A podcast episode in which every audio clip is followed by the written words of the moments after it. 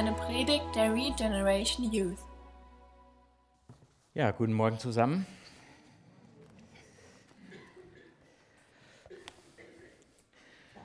Schön, dass der Christoph schon einiges gesagt hat. Dann braucht man nicht selbst so viel über sich selbst zu sagen. Ich bin gläubig. Seit etwa 45 Jahren. Äh, wir waren auf der Bibelschule Brake, wo der Michael Kotsch auch lehrt, der ja jetzt bei der Prophetiekonferenz hier war. Da habe ich meine Frau kennengelernt. Wir sind, haben zwei erwachsene Kinder, waren, wie schon gesagt wurde, 20 Jahre mit der Deutschen Missionsgemeinschaft verbunden und äh, haben diese Zeit auf den Philippinen verbracht. sind jetzt seit 13 Jahren wieder zurück in Deutschland, weil äh, meine Frau mit Migräne zu tun hat. Ging nicht mehr, dass wir dann zurückgingen. Und äh, von den 13 Jahren ist jetzt ungefähr so die Hälfte waren wir an der Bibelschule, gehörten zur Siegener Gemeinde, zur Siegener Chapel und die andere Hälfte sind wir jetzt in Neunkirchen, so sechs, sieben Jahre in Neunkirchen und tun da die Gemeindearbeit. Es ist schon interessant, in welchem Zusammenhang Jesus das Gleichnis vom barmherzigen Samariter erzählt. Das Gleichnis, das beginnt damit, dass ein Frommer zu Jesus kommt und ihm mit falschen Motiven die Frage stellt, was muss ich tun, um in den Himmel zu kommen? Und Jesus durchschaut ihn natürlich und lässt ihn sich die Antwort selbst geben. Er sagt, was liest du denn in, im Gesetz? Was liest du denn in den Schriften? Ja, und dieser Schriftgelehrte kennt sich natürlich aus, zitiert einen Vers aus Römer 5, Vers 6 und äh, 5, Quatsch, 5. Mose äh, 5, Vers 6 oder 6, Vers 5, 6, Vers 5. Du sollst den Herrn, deinen Gott, lieben mit deinem ganzen Herzen und mit deiner ganzen Seele und mit deiner ganzen Kraft und deinem ganzen Denken und deinen Nächsten wie dich selbst. Und Jesus stimmt ihm zu, sagt, tu das. Und der Fromme, dem wird ungemütlich und er will den Kopf aus der Schlinge ziehen und er sagt, ja, aber wer ist denn mein Nächster? Und dann gibt Jesus ihm die Antwort, indem er das Gleichnis erzählt vom Samariter, von einem Einheimischen und einem Fremden, von einem Juden und einem Samariter, quasi als Illustration für Nächstenliebe. Und ich möchte beginnen, indem ich ein paar Verse vorlese aus verschiedenen Stellen der Bibel. Das ist also nicht unser Predigtext, den findet ihr in Johannes 4, aber äh, ein paar Verse vorlesen zu einem Thema, das so direkt gar nicht in unserem Predigtext vorkommt, aber ähm, das uns trotzdem in der Predigt begleiten wird. Und wenn ich die ersten Verse vorlese, wisst ihr gleich, worum es geht. Die stehen nämlich in 1. Korinther 13, Vers 11 bis 7, äh, Vers 4 bis 7. 1. Korinther Kapitel 13, Vers 4 bis 7. Ihr wisst, das ist das Kapitel über die Liebe. In diesen Versen wird die Liebe Gottes beschrieben. Die Liebe ist langmütig und gütig. Die Liebe beneidet nicht. Die Liebe prahlt nicht, sie bläht sich nicht auf, sie ist nicht unanständig, sie sucht nicht das ihre. Sie lässt sich nicht erbittern, sie rechnet das Böse nicht zu, sie freut sich nicht an der Ungerechtigkeit, sie freut sich aber an der Wahrheit. Sie erträgt alles, sie glaubt alles, sie hofft alles und sie erduldet alles. Die anderen nächsten Verse sind auch sehr bekannt, drehen sich um das gleiche Thema, Johannes Kapitel 13. Vers 34 und 35. Jesus ist mit seinen Jüngern zusammen, hat ihnen gerade die Füße gewaschen, hat ihnen einiges nochmal erklärt, hat das Abendmahl mit ihnen gehalten, das erste Abendmahl. Und dann sagt er in Johannes 13, Vers 34, ein neues Gebot gebe ich euch, dass ihr einander lieben sollt, damit, wie ich euch geliebt habe, auch ihr einander liebt. Daran wird jeder Mann erkennen, dass ihr meine Jünger seid, daran, dass ihr Liebe habt untereinander. Und der letzte Text, den finden wir in Matthäus 5. ab Vers 44. Das ist in der Bergpredigt, da hat Jesus zu vielen verschiedenen Themen Stellung genommen und da kommt er eben auch zu diesem Thema Liebe. Matthäus 5, 44. Ich aber sage euch, liebt eure Feinde, segnet die euch fluchen, tut wohl denen, die euch hassen und bittet für die, welche euch beleidigen und verfolgen, damit ihr Söhne eures Vaters im Himmel seid. Denn er lässt seine Sonne aufgehen über Böse und Gute und lässt es regen über Gerechte und Ungerechte. Denn wenn ihr die liebt, die euch lieben, was habt ihr für einen Lohn? Tun nicht auch die Zöllner dasselbe? Das Thema Liebe, das werden wir in unserem Text, den wir gleich lesen werden, gar nicht entdecken. Aber wir werden es in der Geschichte entdecken, in dem Bericht, der den äh, Johannes gibt über Jesu Treffen mit der Frau am Brunnen. Die Bibeln könnt ihr aufgeschlagen lassen bei Johannes 4.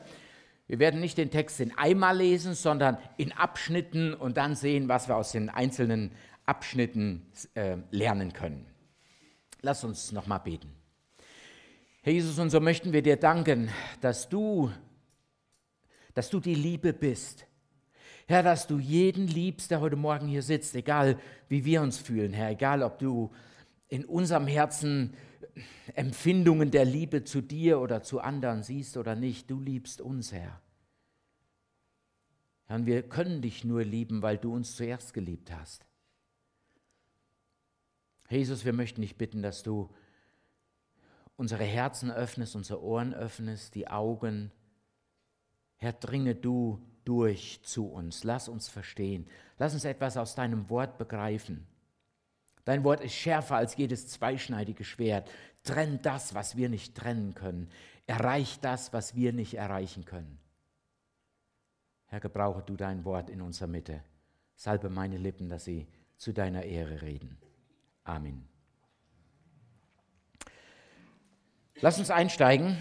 Johannes Kapitel 4, Verse 1 bis 5. Als nun der Herr erfuhr, dass die Pharisäer gehört hatten, dass Jesus mehr Jünger machte und taufte als Johannes, obwohl Jesus nicht selbst taufte, sondern seine Jünger, da verließ er Judäa und zog wieder nach Galiläa. Er musste aber durch Samarien reisen, und da kommt er in eine Stadt Samarias genannt Sichar, nahe bei dem Feld, das Jakob seinem Sohn Josef gab. Einfach beschrieben könnte man sagen, der südliche Teil Israels war Judäa, der nördliche Teil Israels war Galiläa und dazwischen lag Samarien. Wenn ein Jude von Galiläa nach Judäa oder von Judäa nach Galiläa wollte, dann musste er wohl oder übel durch Samarien. Es sei denn, er nahm einen Mordsumweg in Kauf. Dann musste er über den Jordan in das östliche Jordanland, musste dann entlang des Jordans gehen und musste dann wieder zurück in, nach Israel und war dann in Galiläa oder in Judäa. Und das war, war schon ätzend. Das war eine dreitägige Reise, ähm, die man machen musste, so oder so, auch durch Samarien durch. Aber es war Hass da zwischen den Juden und den Samaritern. Hass und Verachtung und Feindschaft. Und das ließ manchen Juden diesen Umweg über das Ostjordanland in Kauf nehmen. Die erste Lektion, die wir hier aus unserem Text haben, lernen, ist Liebe statt Verachtung. Jesus macht keinen Umweg. Jesus braucht auch keinen Umweg. Jesus macht nie Umwege. Jesus kennt keinen Hass, Jesus kennt keine Feindschaft, Jesus kennt keine Verachtung und deswegen kann er auch durch Samarien gehen. In einem alten Lied von Manfred Siebald, ich weiß nicht, ob es Leute gibt, die so in ihrer Jugend wie ich Manfred Siebald gehört haben. Da heißt es im alten Lied, ah ja, da hinten, schön. Äh, Gott kommt dir von vorn entgegen. Er zeigt sein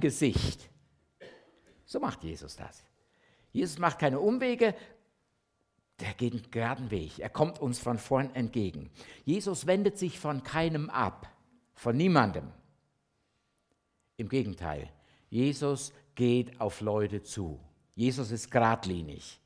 Jesus ging durch Samarien hindurch, weil Gott die Welt so geliebt hat, dass er seinen eingeborenen Sohn, seinen einzigen Sohn gab, damit jeder Samariter und jeder Herborner und jeder Neunkirchner, damit jeder, der an ihn glaubt, nicht verloren geht, sondern ewiges Leben hat. Jesus macht keine Umwege. Und das ist das Vorbild, das Jesus uns hier gibt, dass er sich bewusst Begegnungen mit denen aussetzt, auch mit denen, die verachtet werden. Liebe statt Verachtung. Verse 6 bis 8. Es war aber dort Jakobs Brunnen. Weil nun Jesus müde war von der Reise, setzte er sich so an den Brunnen, es war um die sechste Stunde.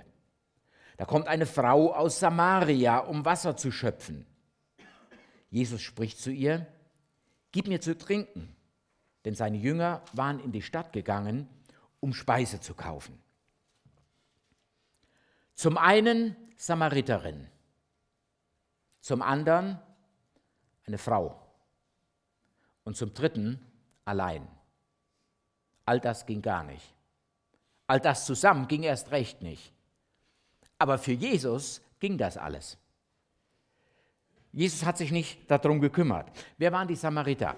Die Samariter waren ein, ein Mischvolk, ein nationales und ein religiöses Mischvolk. Im Jahr 722 vor Christus kamen die Assyrer, fielen nach Israel ein, nahmen den, den, den Norden Israels gefangen, führten die Juden in die Gefangenschaft, bis auf die Ärmsten der Armen, die durften bleiben.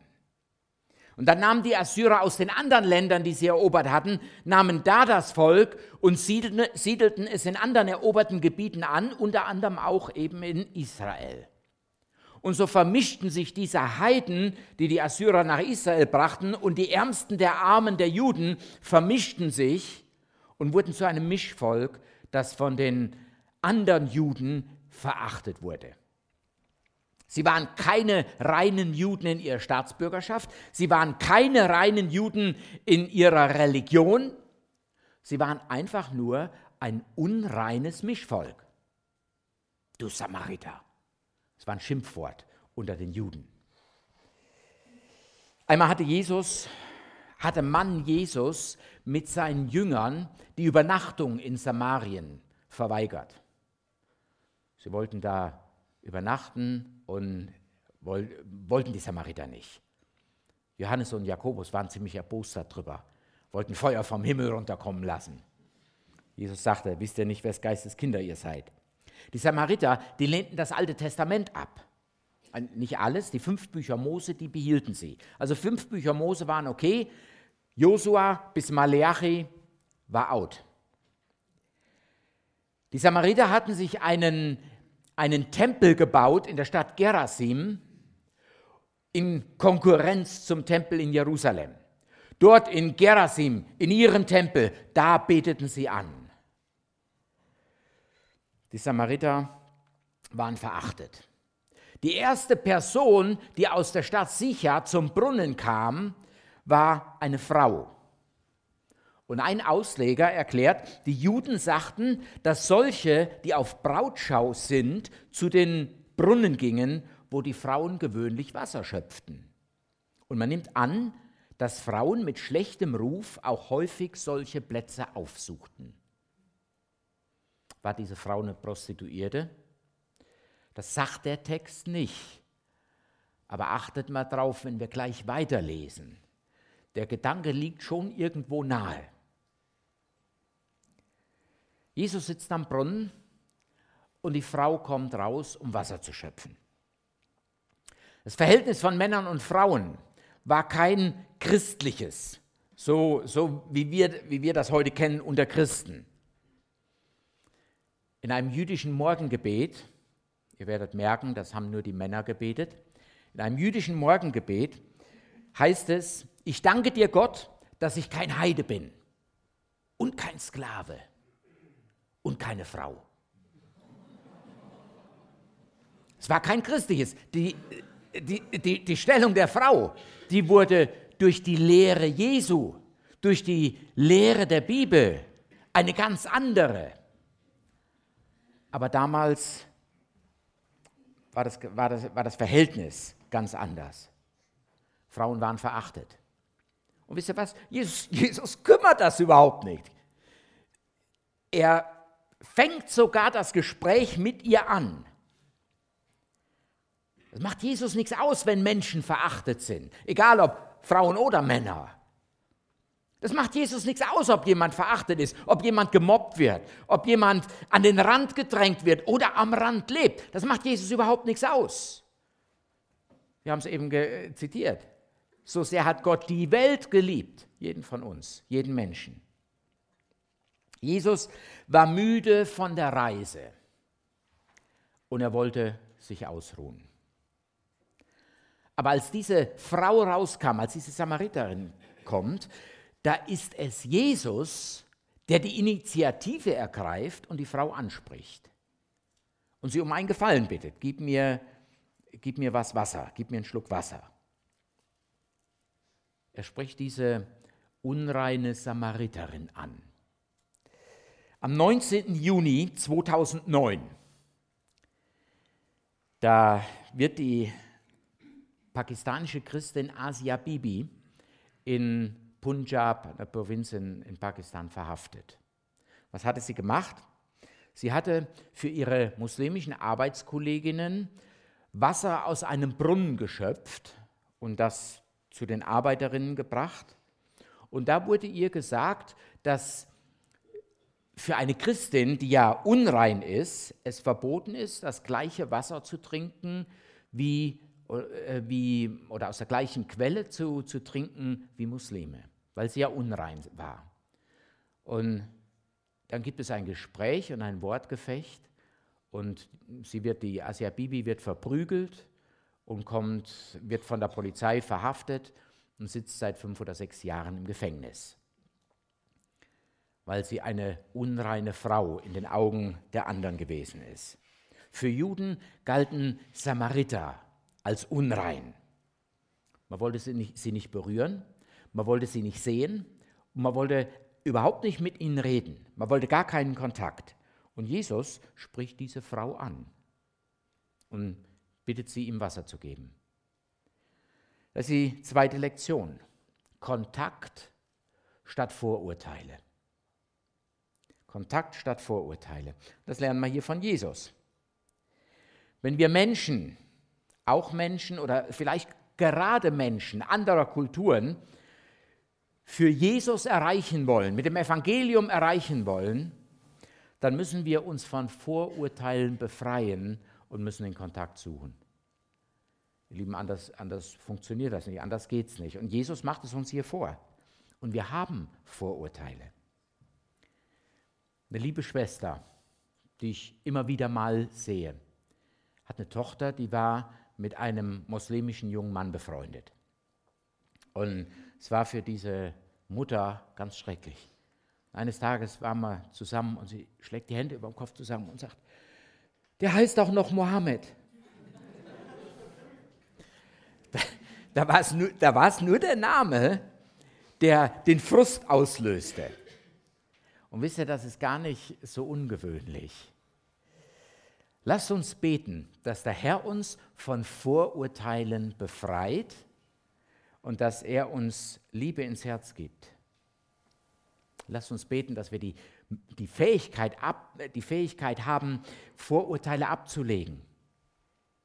Ob die Leute jetzt Mohammed heißen oder ob sie Fatima heißen, ob die Leute jetzt einen langen Bart haben oder einen äh, hinduistischen Turban wie in die Sikh tragen oder ein Kopftuch oder ob die Leute aus Syrien oder aus Sri Lanka oder aus den Balkanländern kommen, lasst uns den Herrn bitten, dass wir die Fähigkeit haben, Vorurteile abzulegen. Lass uns die Menschen sehen, wie Jesus die Menschen gesehen hat. Wie hat Jesus die Menschen gesehen? Jesus hat die Samariterin nicht als Samariterin gesehen. Jesus hat die Frau als einen Menschen gesehen, für die er gekommen ist, um sein Leben kurze Zeit später zu geben, um ihre Seele zu erretten. Und so müssen wir die Menschen sehen. Noch eine dritte Lektion, die ich hier von Jesus lerne. Und das ist eine, die, die geht ans Eingemachte. Zeit statt Freizeit. Zeit statt Freizeit. Ganz offensichtlich sollen wir alle ein Zeugnis für Jesus sein, das wissen wir auch. Ne? Wir sollen Zeugnis für Jesus sein, wenn wir morgens in den Tag gehen, egal ob wir den Tag zu Hause verbringen oder ob wir den Tag irgendwo draußen verbringen, irgendwo am Arbeitsplatz oder irgendwo in der Schule oder irgendwo an der Uni oder irgendwo im Verwandtenkreis. Wir sollen Zeugnis für Jesus sein. Jesus sagt, ihr seid das Licht der Welt. Wir sind also als Gotteskinder, wir sind das Licht der Welt und wir sollen nicht erst den Schalter anstellen müssen, sondern wir sollen leuchten. Das ist, das ist etwas, was ganz normal da sein sollte. Wir sind Christen, wir sind aus der Dunkelheit rausgezogen worden ins Licht und darum sollen wir leuchten, egal wo wir sind. Aber manchmal, dann müssen wir das Licht in die Finsternis bringen. Und das kostet, das kostet. Jesus war müde, haben wir gelesen. Er war müde, die kommen zu diesem Brunnen. Jesus hat die Jünger nicht in die Stadt begleitet, wo sie, wo sie Speise kaufen wollten oder sollten. Jesus blieb da am Brunnen. Und ich kann mir das vorstellen, ich weiß nicht, wo er gesessen hat, aber ich stelle mir vor, der hat auf dem Boden gesessen, im Sand oder was weiß ich, hat seinen Rücken an den Brunnenrand gelegt und hat die Augen zugemacht, um ein paar Minuten Ruhe zu haben ein bisschen Freizeit. Und dann kommt diese Frau. Und Jesus verzichtet auf seine Ruhe, er verzichtet auf seine Freizeit und er fängt ein Gespräch an mit dieser Frau. Seht ihr, ich habe immer wieder Christen beobachtet und auch Gespräche mit Christen geführt. Das sind das sind Missionare. Ich bin ja selbst einer gewesen. Das sind Missionare und die opfern Zeit und die opfern manches Mal auch Gesundheit und die opfern manchmal sogar ihr Leben und machen sich auf und gehen zu den unerreichten Völkern dieser Welt.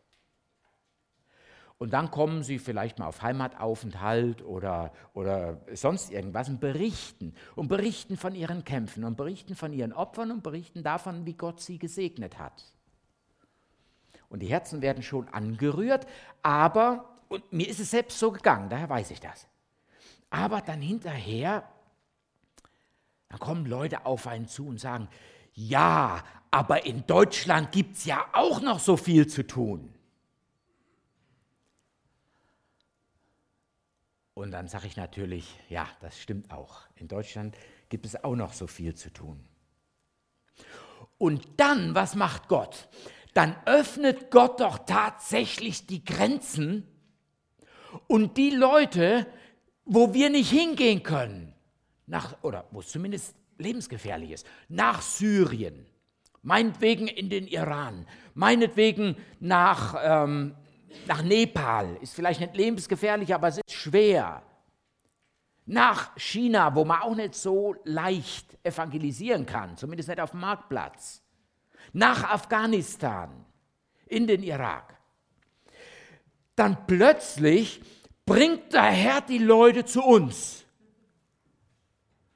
Und alle Christen freuen sich und sagen, oh, schön, jetzt brauchen wir nicht mehr zu gehen. Jetzt bringt der Herr die Leute vor unsere Haustür. Und die Leute sind vor unserer Haustür und bleiben trotzdem unerreicht, weil unsere Haustüren zubleiben. Und wir freuen uns, dass, wir, dass der Herr die Ausländer zu uns bringt, aber wir sind zu müde und zu erschöpft, um die Menschen zu erreichen. Und wir schaffen es nicht, wie Jesus, seine Pläne und seine Freizeit so einzurichten und vielleicht auch so zu begrenzen, dass Gott uns gebrauchen kann, um diese Menschen zu erreichen. Da ist eine Lektion, die, die geht mir schon an die Haut. Unter die Haut heißt, glaube ich. Ne? Ein Bruder aus unserer Gemeinde, ich weiß nicht, wo er die Kraft hernimmt. Er und, und seine Frau, der hat seine Wochenarbeitszeit auf in vier Tage reingepackt. Und er arbeitet montags bis donnerstags pro Tag zehn Stunden, manchmal mehr. Warum? Damit er freitags frei haben kann, um mit jemandem Bibelstudium zu machen, mit einem Flüchtling Bibelstudium zu machen, um sich nachmittags und tagsüber um Flüchtlinge zu kümmern. Sonntags ist er der, der sich um die äh, Besucher, die Asylsuchenden, die unsere Gemeinde besuchen, der sich um viele von denen kümmert. Sonntags nachmittags sind öfters Leute bei, oder samstags nachmittags bei denen zu Hause eingeladen. Und seine Frau unterstützt ihn unermüdlich. Ja, das, sind, das ist ein Ehepaar, den hat der Herr was aufs Herz gelegt. Und die sind bereit, ihre Pläne zu opfern, ihre Zeit zu opfern, ihre Freizeit zu opfern. Und Leute, glaubt mir, das ist kein, das ist kein leichter Dienst. Das ist nicht ein Dienst, wo man, äh, den man, man fängt ihn vielleicht mit Freude an und dann irgendwann, dann merkt man, boah, Mann, die kommen ja gar nicht in Scharen zum Glauben. Ah, die sind so anders. Ah, und wir, wir verstehen die ja gar nicht. Aber sie tun diesen Dienst für Jesus. Das mir, mir persönlich ist das eine, eine Mordsherausforderung. Das letzte, was Jesus hier, was wir gelesen haben, ist, Jesus bittet die Frau, äh, ihm Wasser zu geben. Lasst uns weiterlesen im Text, Verse 9 bis 11. Nun spricht die samaritische Frau zu ihm, was bittest du als ein Jude von mir etwas zu trinken, da ich doch eine samaritische Frau bin? Denn die Juden haben keinen Umgang mit den Samaritern. Da antwortete Jesus und sprach zu ihr, wenn du die Gabe Gottes erkennen würdest und wer es ist, der zu dir spricht, gib mir zu trinken, so würdest du ihn bitten und er gäbe dir lebendiges Wasser. Die Frau spricht zu ihm, Herr, du hast ja keinen Eimer und der Brunnen ist tief, woher hast du denn das lebendige Wasser? Bis dahin, was für ein Gespräch. Zuerst die seltsame Frage der Frau. Sie erbittet hier eine Begründung von Jesus, warum er sie überhaupt anspricht. Als Mann eine Frau, als Jude eine Samariterin. Warum er überhaupt bereit ist, kulturelle und religiöse Grenzen zu überschreiten, um mit ihr in Kontakt zu kommen. Und wir haben die Frage auch schon gehört. Ja, sag mal, warum macht ihr das denn? Warum helft ihr denn hier mit? Warum, aber, warum kümmert ihr euch denn um uns? Und dann lesen wir hier die seltsame Antwort, die Jesus gibt. Eigentlich, eigentlich gar keine Antwort, die er gibt. Es ist mehr ein Samenkorn des Evangeliums, was er in das Herz dieser Frau hineinpflanzt, damit es langsam wachsen kann. Damit mal Interesse an der Person Jesu geweckt wird.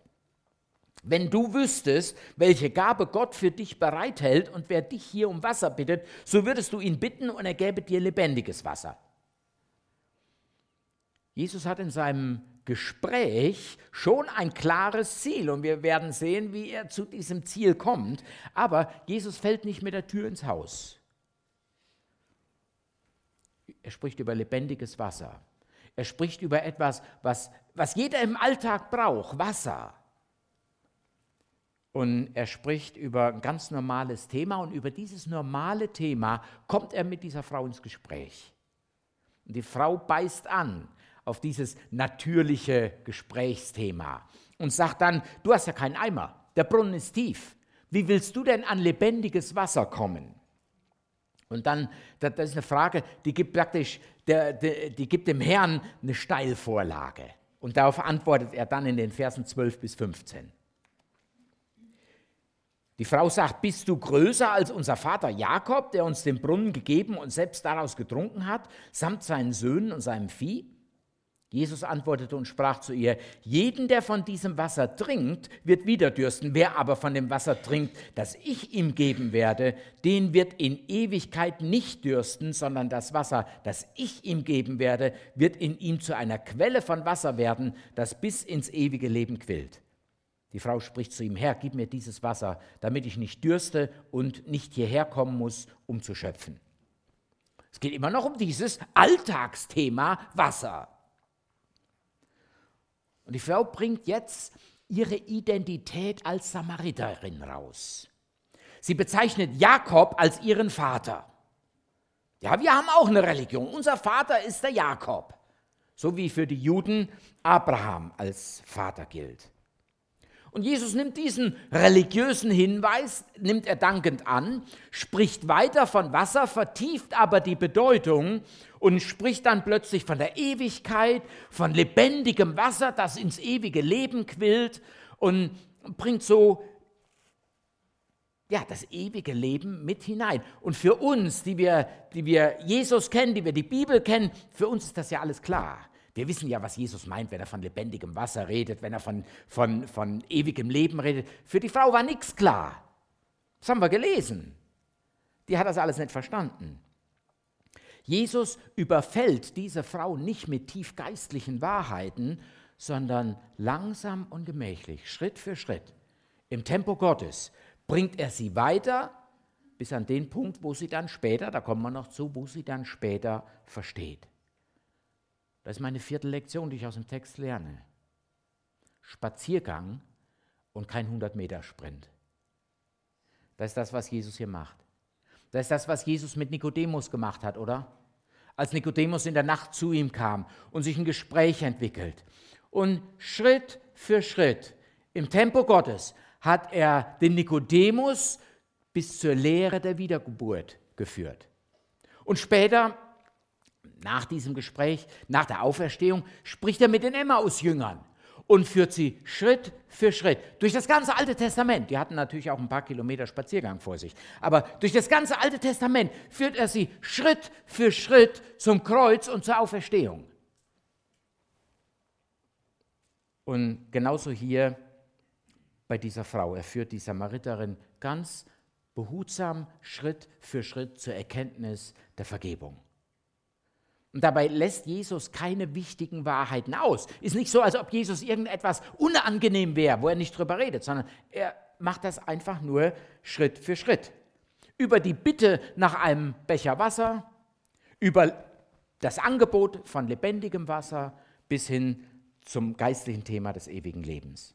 Alles behutsam. Lassen Sie Verse 16 bis 26 lesen. Jesus spricht zu ihr, geh hin, ruf deinen Mann und komm her. Die Frau antwortet und sprach, ich habe keinen Mann. Jesus spricht zu ihr, du hast recht gesagt, ich habe keinen Mann. Denn fünf Männer hast du gehabt und der, den du jetzt hast, der ist nicht dein Mann. Da hast du die Wahrheit gesprochen. Die Frau spricht zu ihm, Herr, ich sehe, dass du ein Prophet bist. Unsere Väter haben auf diesem Berg angebetet und ihr sagt, in Jerusalem sei der Ort, wo man anbeten soll. Jesus spricht zu ihr, Frau, glaube mir, es kommt die Stunde, wo ihr weder auf diesem Berg noch in Jerusalem den Vater anbeten werdet. Ihr betet an, was ihr nicht kennt, wir beten an, was wir kennen, denn das Heil kommt aus den Juden. Aber die Stunde kommt und ist schon da, wo die wahren Anbeter den Vater im Geist und in der Wahrheit anbeten werden, denn der Vater sucht solche Anbeter. Gott ist Geist und die ihn anbeten, müssen ihn im Geist und in der Wahrheit anbeten. Die Frau spricht zu ihm, ich weiß, dass der Messias kommt, welcher Christus genannt wird. Wenn dieser kommt, wird er uns alles verkündigen. Jesus spricht zu ihr, ich bin's, der mit dir redet. Seht ihr, Jesus hätte natürlich dieser Frau auf den Kopf zusagen können, hey, ich bin's. Man hätte die ersten, ersten äh, neun oder zehn Verse auslassen können. Jesus hätte gerade zum Punkt kommen können. Er hätte der Frau sagen können, hier, du, du lebst in wilder Ehe. Aber das macht er nicht. Jesus geht ganz anders vor. Er führt die Frau dahin, dass sie diese Dinge selbst nennen muss. Er sagt, geh hin, ruf deinen Mann. Ups. Und die Frau sagt, hm, ich habe keinen. Und dann redet Jesus weiter mit ihr.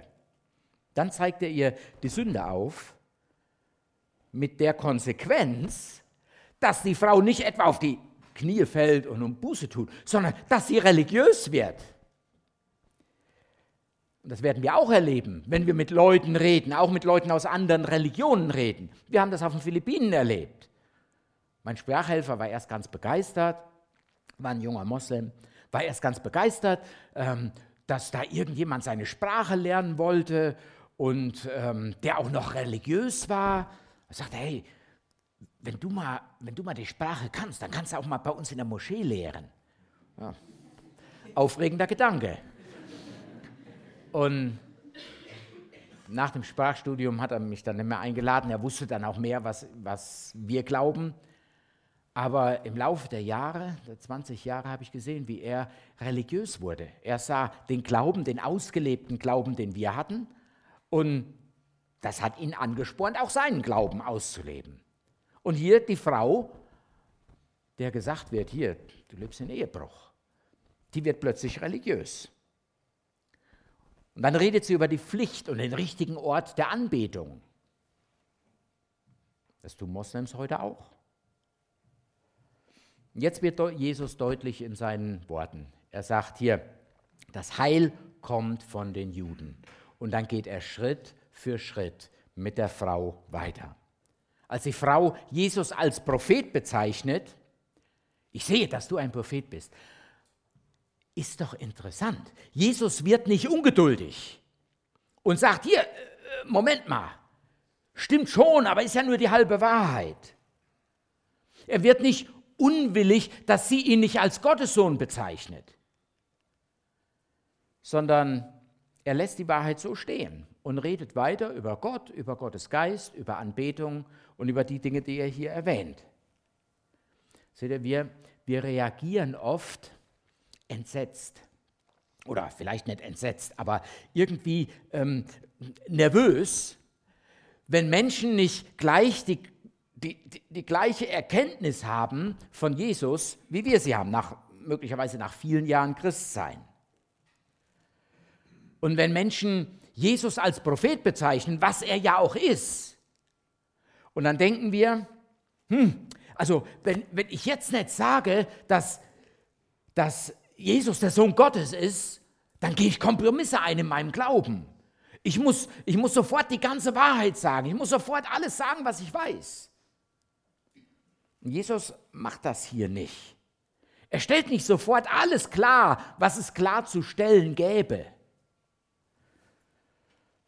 Wir würden sicherlich überrascht sein, wenn wir mal ein, ein Bibelstudium machen würden mal lesen würden durch die Evangelien, wie oft Jesus sich als Gottes Sohn bezeichnet, der er ja ist, und wie oft Jesus sich als Menschensohn bezeichnet, der er ja auch ist.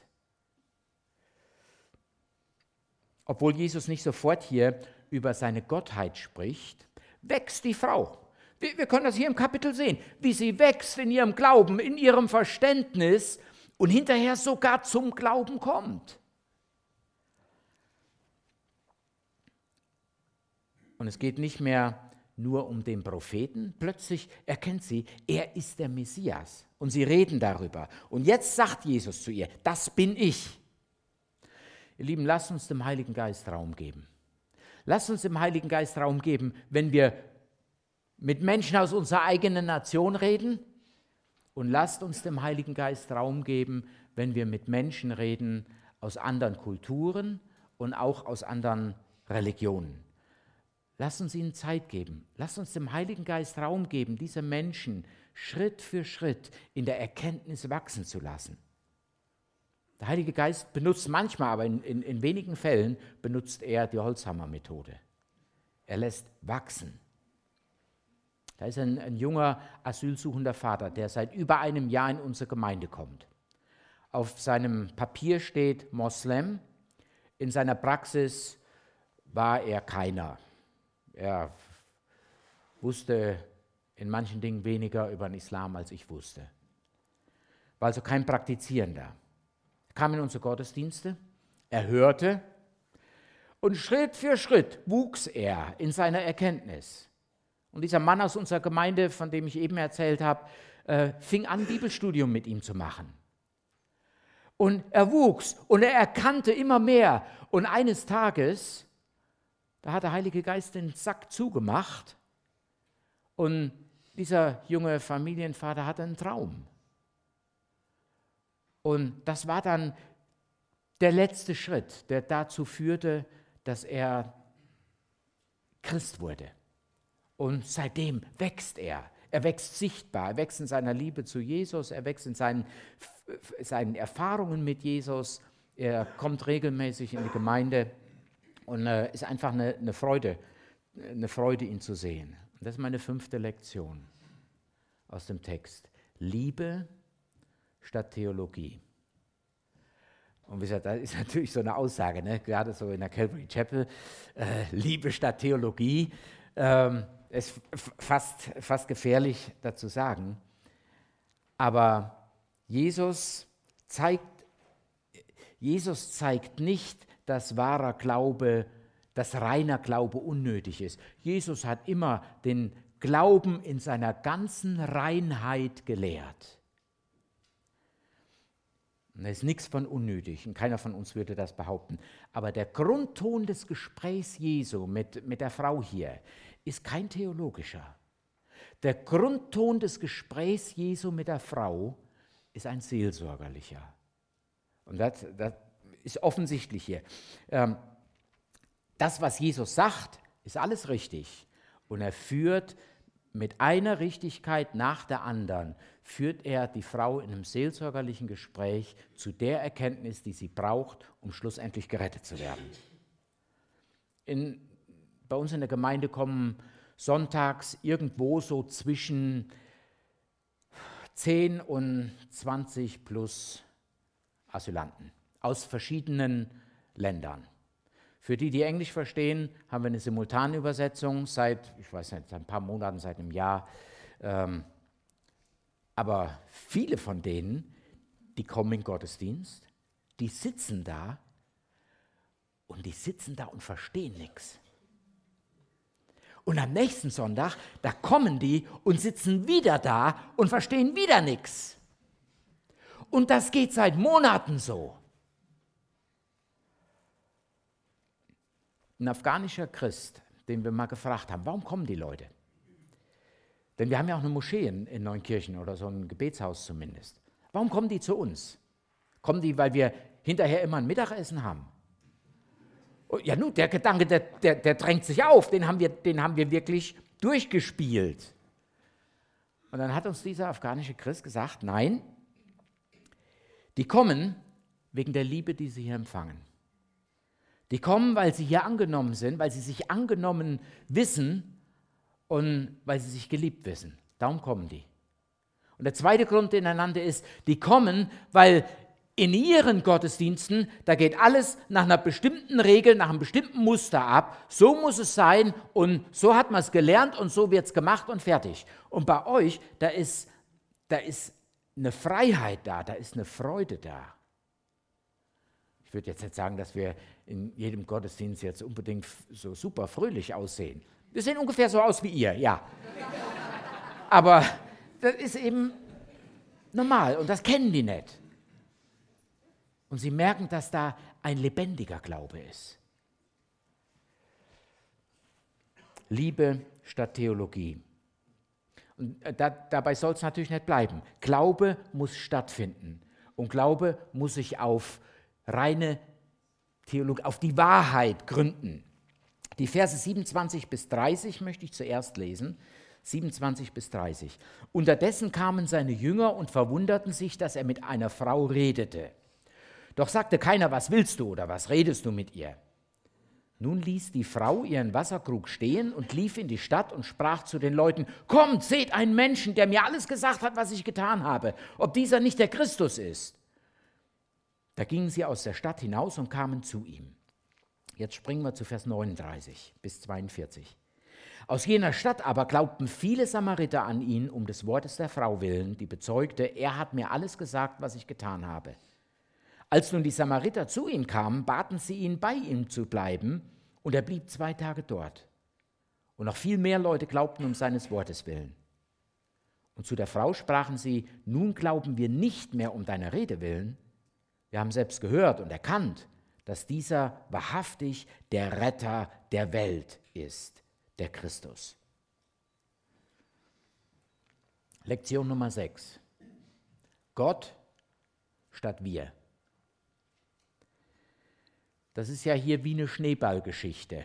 Ein Schneeball, der zu einer Lawine wird. Was Kleines, was zu was Großem wird. Ohne dass Menschen viel getan haben. Es ist einfach die Hand Gottes, die hier eine Sache nach der anderen in Bewegung bringt. Jesus führt ein behutsames Gespräch mit einer samaritischen Frau, mit einer Verachteten, deren Herz wird angetan, die geht zu ihren Mitbürgern und sagt, hier kann es sein, dass das der Christus ist. Die wiederum bitten Jesus zu bleiben, Jesus lehrt, Menschen kommen zum Glauben durch, durch die Lehre Jesu, durch seine Verkündigung. Seht ihr, das ist das Miteinander von Gott und Mensch. Wobei Gott die Hand ist und wir sind das Instrument, das er benutzen möchte. Aber er ist die Hand. Er ist die Kraft. Er gibt die Richtung an. Wir haben immer wieder mal einen Nachmittag für Ausländer. Gestern hatten wir einen. Einen Nachmittag. Wir haben, das fing letztes Jahr an, da haben wir erstmal äh, ja, so jeden eingeladen, den wir irgendwie kannten. Und die haben natürlich dann noch Leute mitgebracht. Das waren dann so, äh, was weiß ich, vielleicht 70 Leute, die bei uns dann in der Coffeebar waren, fünf verschiedene Sprachgruppen. Äh, das haben wir, glaube ich, zweimal gemacht und dann haben wir gedacht, vielleicht sollten wir das ein bisschen aufteilen. Seitdem haben wir einen äh, Samstagnachmittag gehabt für Arabisch Sprechende und gestern hatten wir einen Nachmittag für Farsi Sprechende, hauptsächlich Leute aus Afghanistan und aus dem Iran. Etwa 30 Erwachsene waren da, dazu noch ein paar Kinder. Wir haben ihnen den Jesus-Film gezeigt und ähm, haben, ja, hatten eingeladen an den Wohnheimen beziehungsweise Leute, die wir kannten. Bei dem arabischen Nachmittag, da kam Mohammed. Ich glaube, er kommt, ich weiß nicht genau, aus Syrien oder aus dem, aus dem ich glaube, er kommt aus Syrien. Und dann haben wir, fing der Jesus-Film an. Ich denke, er hat 20 Minuten ausgehalten. Und nach, das war dann in, in der arabischen Sprache, der Film hat 20 Minuten ausgehalten und dann war er so am Flennen, dass er aufstand und rausging. Und wir haben erst gar nicht gewusst. Manchen fiel gar nicht auf. Wir haben gar nicht gewusst, was ist mit dem? Ist er sauer? Ist er wütend? Ähm, dann später gingen ein oder zwei von uns raus und hat gesagt, so habe ich das noch nie gehört. Mir wurde immer was anders gesagt über Jesus. So habe ich das noch nie gehört. Den Film, den kann ich hier nicht sehen. Den muss ich mir alleine angucken.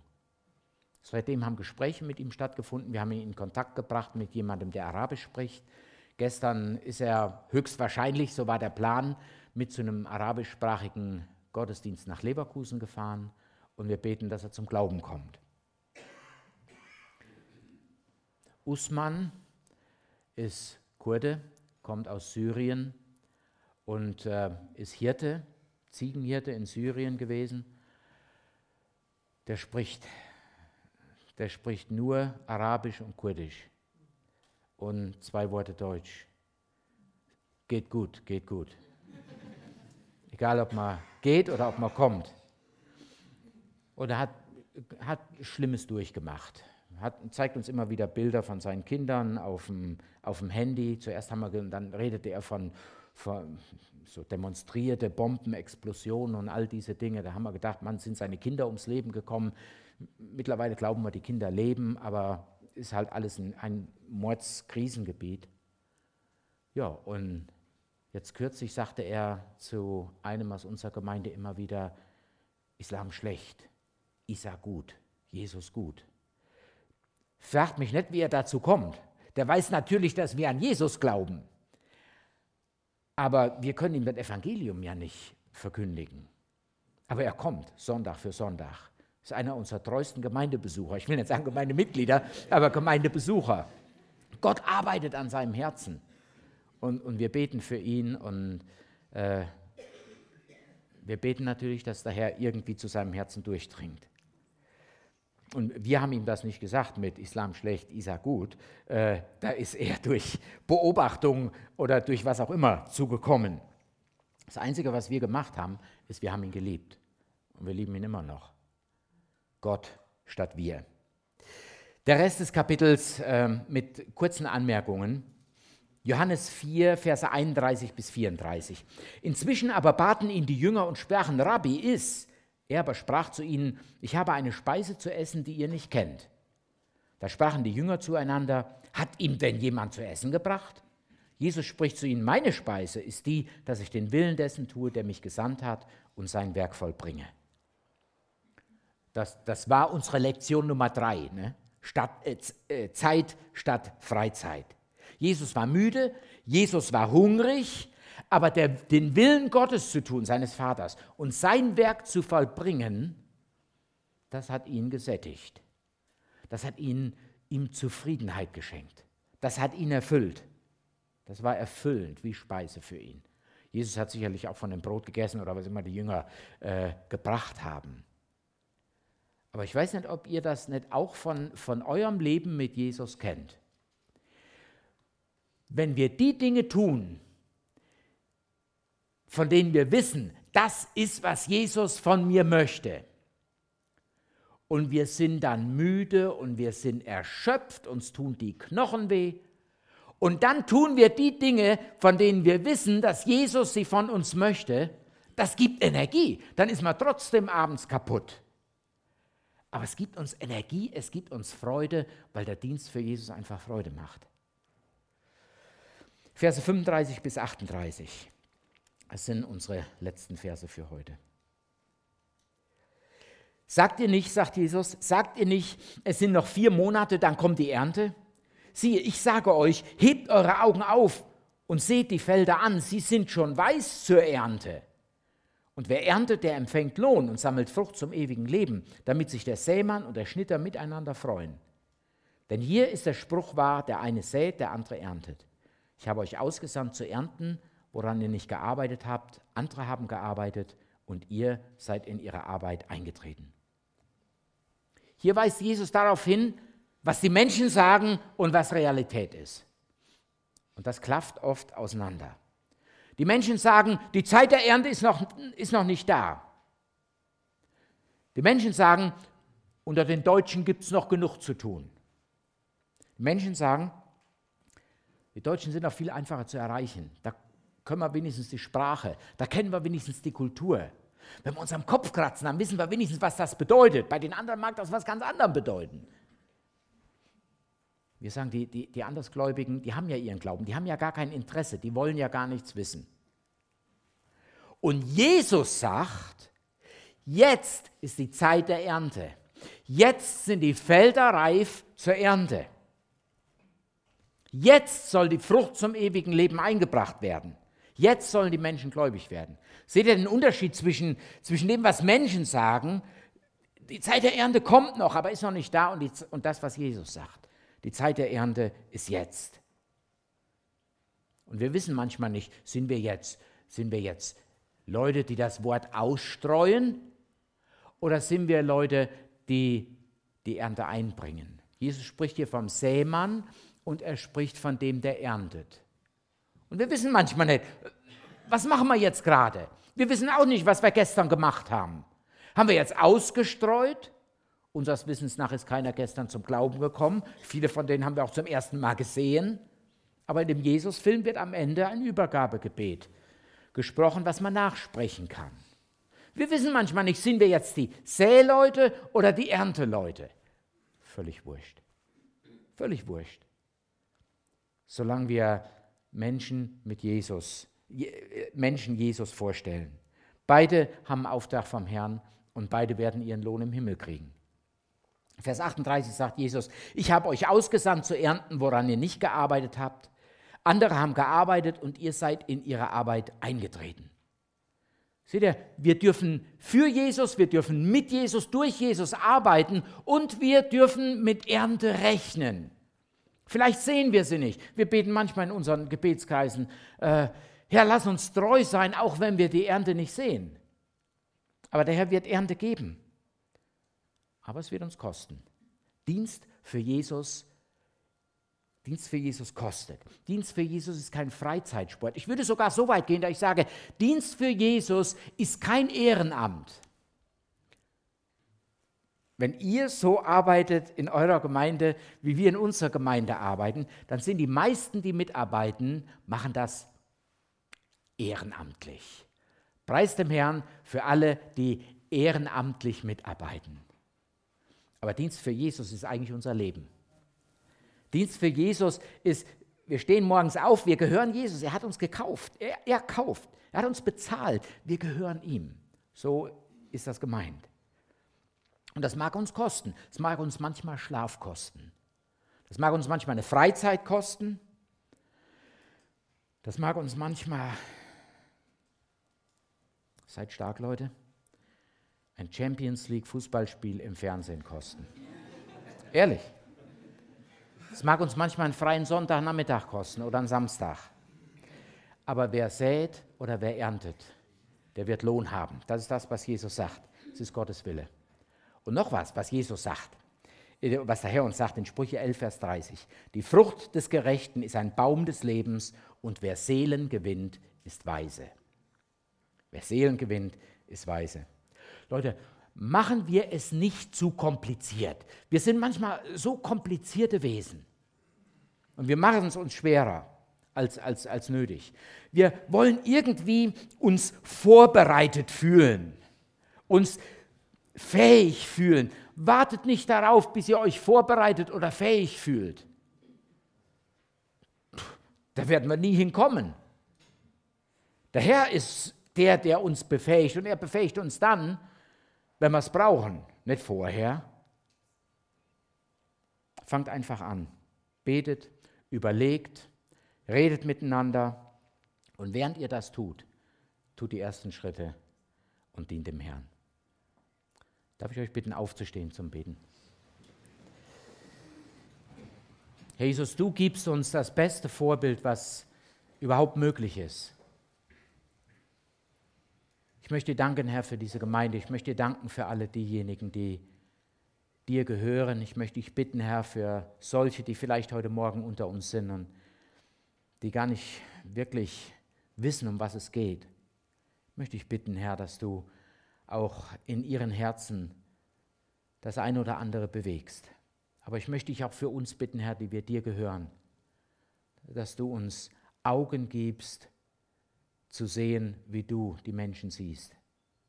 Herr, dass wir nicht unterscheiden zwischen Samaritern und Nicht-Samaritern, sondern Herr, dass wir Menschen sehen als eine Einheit, als Menschen, für die du dein Leben gegeben hast. Herr, und du hast uns viele Unerreichte, viele Menschen aus unerreichten Volksgruppen vor die Haustür gestellt. Hilf uns, Herr, uns in neuen Kirchen, der Gemeinde hier und den anderen Gemeinden, den anderen Christen, Herr, Geschwistern, die das auf dem Herzen haben. Hilf uns, unsere Türen zu öffnen. Hilf uns, Herr, nicht auf unsere Schwachheit zu sehen, sondern auf deine Kraft. Und lass uns Frucht einbringen, Herr, für dein Reich. Amen. Danke für das Anhören der Predigt. Weitere Informationen findest du unter www.regenerationyouth.de.